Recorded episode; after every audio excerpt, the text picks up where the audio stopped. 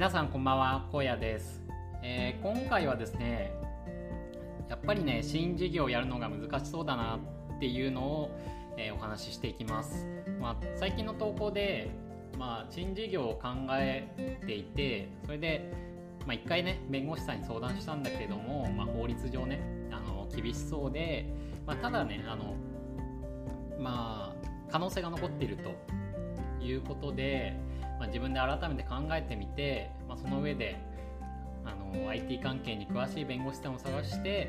えー、法律のね相談をしようかなって思ってたんですけれどもそれでね結構考えたんですよね結構考えたりとかあの調べたりしたんですけれどもやっぱりね厳しそうだなっていうのがあって、うん、諦めようかなって思ってます今のところ。まあ、もしかしたらねまた考えもねあの変わっちゃうかもしれないんですけども、まあ、しかもねなんかできるところまでやるとか言っといてなんかめちゃくちゃ早く撤回するので、まあ、めちゃくちゃねまあ恥ずかしいというか、まあ、恥ずかしいっていうんですかね何ですかね。まあなんか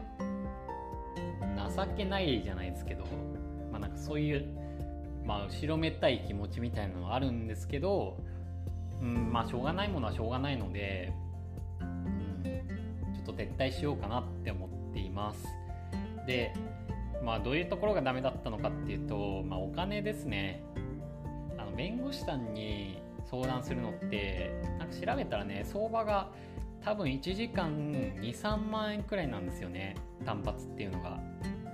でまあところによっては、まあ、1時間1万円とかもあるんですけどまあそれくらいかかってきてしまうと。それで、えっと、しかもウェブサービスとかアプリを作る時ってプライバシーポリシーとかあの個人なんだ個人情報保護法みたいなのとかなんか条約がいろいろいくつかあるじゃないですか。23個あると思うんですけどそれをね設定しないといけないわけですよね。サービスを作るとしたら。でそれを法律の専門家の人にやっぱりチェックしてもらったりするかそれかあのもう作成をしてもらわないと多分いけないんですよ、うん、そうしないと訴えられちゃったりするのでやっぱりちゃんとしたものを作らないといけなくてそうした時にやっぱり自分一人の手でもしかしたら作れたりするかもしれないんですけどまあ、絶対穴があるじゃないですか。でまあそれをチェックしてもらう必要は最低限あるわけですよね。でそうするとまたそこに対してお金がどんどん積み重なってくるわけですよ。で、試しにそういうなんかねそういうウェブサービスとかアプリのあのパックみたいなのねやってるサイトとかもあったんですよね。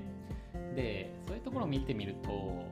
30万円から60万円くらいかかりそうなんですよね。そういうチェックとか、あのー、作成とかビジネスプランのそのリーガルチェック法律上引っかからないかっていうののチェックとかなんかその辺を含めると多分ねまとめてそれくらいかかってきちゃうんですよね。でそうするともう まあそんなにねお金の余裕ないわけですよ。いやーなんかそれだけでそこまで吹っ飛ぶのかって思うとなんか想像以上でまあねなんか5万円とかだったら、まあ、仕方ないかなって思ったんですよ、うん。まあ、まだ払えるかなって思ったんですけどさすがにね30万円から60万円とかきついですね、うん、でまあ僕の場合そのウェブサービスとかアプリを作るってなった時に、まあ、お金ないのでそれを作るだけのお金っていうのがないのでまたね、まあ、クラウドファンディングとかしないといけないわけですよ。で、まあ、仮にね30万から60万円、まあ、思い切って払いましたと。でそうした時にもうなんか成功させざるを得ないじゃないですか。でクラウドファンディングやるじゃないですか。でやるんですけどそうした時にね結構クラウドファンディングのことも調べたんですけど成功してる人ってね結構、まあ、動画魅力的な動画を設置したりとかうんなんかいいデザインをアイキャッチ画像で使ったりとかなんかそういうことをしてるんですよね。あとはフォロワーが元からいる人が結構ねやっぱり人って見栄えに反応する生き物なので、まあ、る程度のなんでしょう金額が溜まってたりなんかパーセンテージがいってたりとかその支援金が溜まってたりとかですると、まあ、これいいのかなみたいに思ってやっぱりそういうところ行くわけですよね。見に行っちゃうわけなんですよ。でそういった初速がつかない。っていう問題とかもあってそうするとねまあ成功率とか分かんないんですけどやったことないんで分かんないんですけど結構低いんじゃないかなって思って。で多分僕がやろうとしてるアプリとかってまあ、何百万ってかかるんですよねお金が。多分3400万円くらいかかるんじゃないかなってアプリの場合は思っていて、まあ、ウェブサービスだったら分かんない分かんないんですけど、そうした時にね結構もうなんかお金が厳しいなみたいな。まあクラウドファンディングだったら別にダメ失敗したら、まあ、ノーリスクなんで0円なんですけど、まあ、ちゃんとやろうとするとね動画を作成したりとかなんかイラストを発注したりとか多分しないとダメなのかなとか思ってまあちょっとまだ作ってないサービスなので動画とか正直作れないなと思ってるんですけどまあ多分イラストくらいはこだわらないといけないと思うので、まあ、そういう発注代とかもかかってくると。した時に何でしょうね。なんか結構もうハードルが高いなって思っちゃって。正直。うん。まあその弁護士さんの費用っていうのが一番高いですね。それで、まあ、もしかしたらその30万から60万とかじゃ済まないかもしれないじゃないですか。大体こういうのってねなんかネットにネットに書いてある金額以上に結構請求されたりするじゃないですか。なんとか足りないとか。うん、なんかね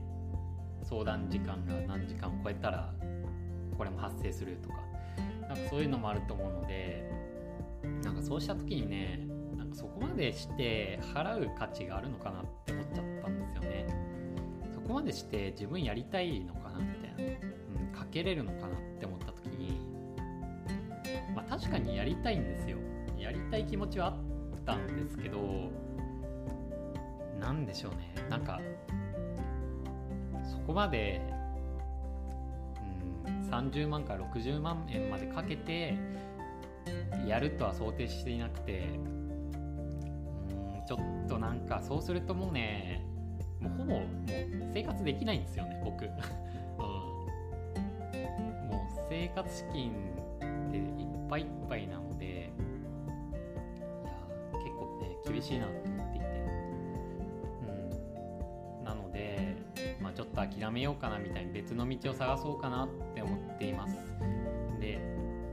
あとまあ最近考えたのは、まあ、やりたいこととやれることの関係についてまあやっぱりね結構悩んでいてめちゃくちゃ考えるんですよね。でやりたいことをやるって言っても絶対にその自分の能力っていうのは追いついていないから苦しいことっていうのがいっぱいあるんですよ。で、まあ、楽しいことから始まってるかもしれないんですけど、まあ、苦しいことの方が多いと。まあ、ただ続けられるかもしれないですけどね、その分情熱とかはで、まあ、そういうメリットあるんですけど、逆になんか得意なことから出発すると、あれなんですよね。その、あんまり労力がいらないっていうんですかね。新たなコストが発生しないっていうのがあって、でまあつまらないかもしれないんですけど、まあ、その作業自体っていうのもやるとなんか達成感がある部分っていうのがあったりとか嬉しい場面っていうのも、たまにあったりするわけですよね。でそうした時にやりたいことから出発するのもやれることから出発するのも大して変わんないなみたいな幸福度ってそんなに変わんないなって思ったんですよやっぱり、まあ、そういう研究とかもあるんですけど確か一緒なんですよね大体。うん、なので、なんかね今までやってきたアフィリエイトとかから派生するのがいいのかなって今ちょっと思っています。まあどういう方向性に行くかわかんないんですけれども、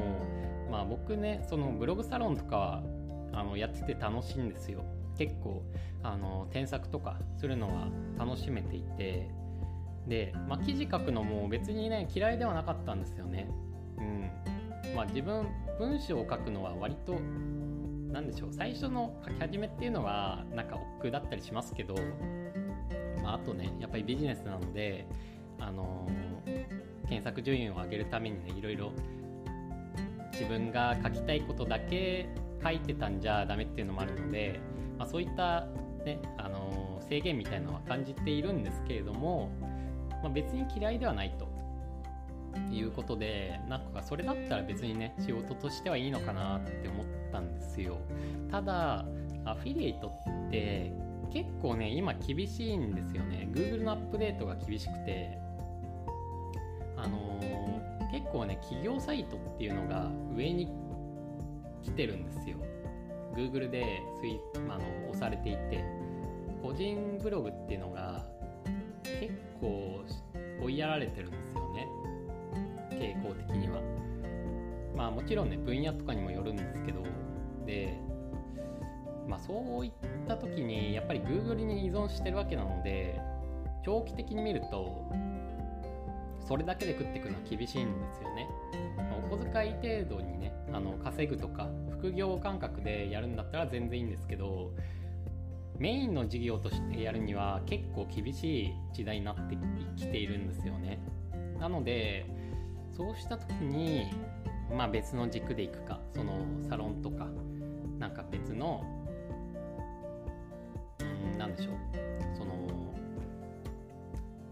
企業の SEO コンサルとかに派生するとかなんかそういうところに行くかみたいなのも考えてるんですけどまあちょっとね正直まだ考えきれてないです。うん、でうんそうですね。また新しいやりたいことを考えるかもしれないですし、まあ、今までやってきたことをちょっと派生させて拡大させていくっていう方向性とかも考えるかもしれないですしっていう感じでまだ迷ってはいるんですけれどもうんまあとりあえずねうん前に考えてた新しい事業っていうのはちょっと諦めようかなって思ってます。ちょっとね厳しいのでお金的にうんやっぱりウェブサービスとかアプリとか作るってなると本当に自分自身に技術があるか本当になんか安全圏のビジネスをやるかあとはもう本当に銀行とかエンジェル投資家からお金を借り入れてもう借金をしてやるかとかそういう感じになってくるんですよね。うん、だから結構リスクをすごい取らないといけなくてまあリスクは別にね取る勇気とかもあるんですけど、まあ、そもそものなんか生活資金がなくなっちゃうともう しょうがないっていうのがあって、うん、でなんか銀行から借りられるような多分ね事業計画をまず相談する段階からお金が必要なのでなんかそういうのも厳しいしお金を借りるみたいなのも厳しいしっていうことなのでまあいろいろね八方塞がりではあるんですけどまあなんとか、うん、また道を見つけて頑張っていこうかなって思っています。まあ、とりあえずね、あと1年間頑張りきりたいですね、何かを。うん、結果がね、あの別についてこなくても、うん、まあいいって言ったらね、無責任になっちゃいますけど、まあ、出るか出ないか、成果が出るか出ないかは、まあ、運もあるので、うん、とりあえず、やりきれるだけやりきって、とはもう流れに身を委ねるっていう風にいこうかなって思っています。まあね結構ねいろいろ考えちゃうんですよね。まあ考えもねコロコロ変わったりもするんですけどでこの先もね変わるかもしれないんですけどまあ今のところこんな感じで思っています。はい。というわけで聞いてくださってありがとうございました。まあまたね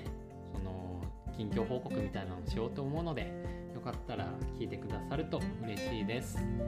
ではまたバイバイ。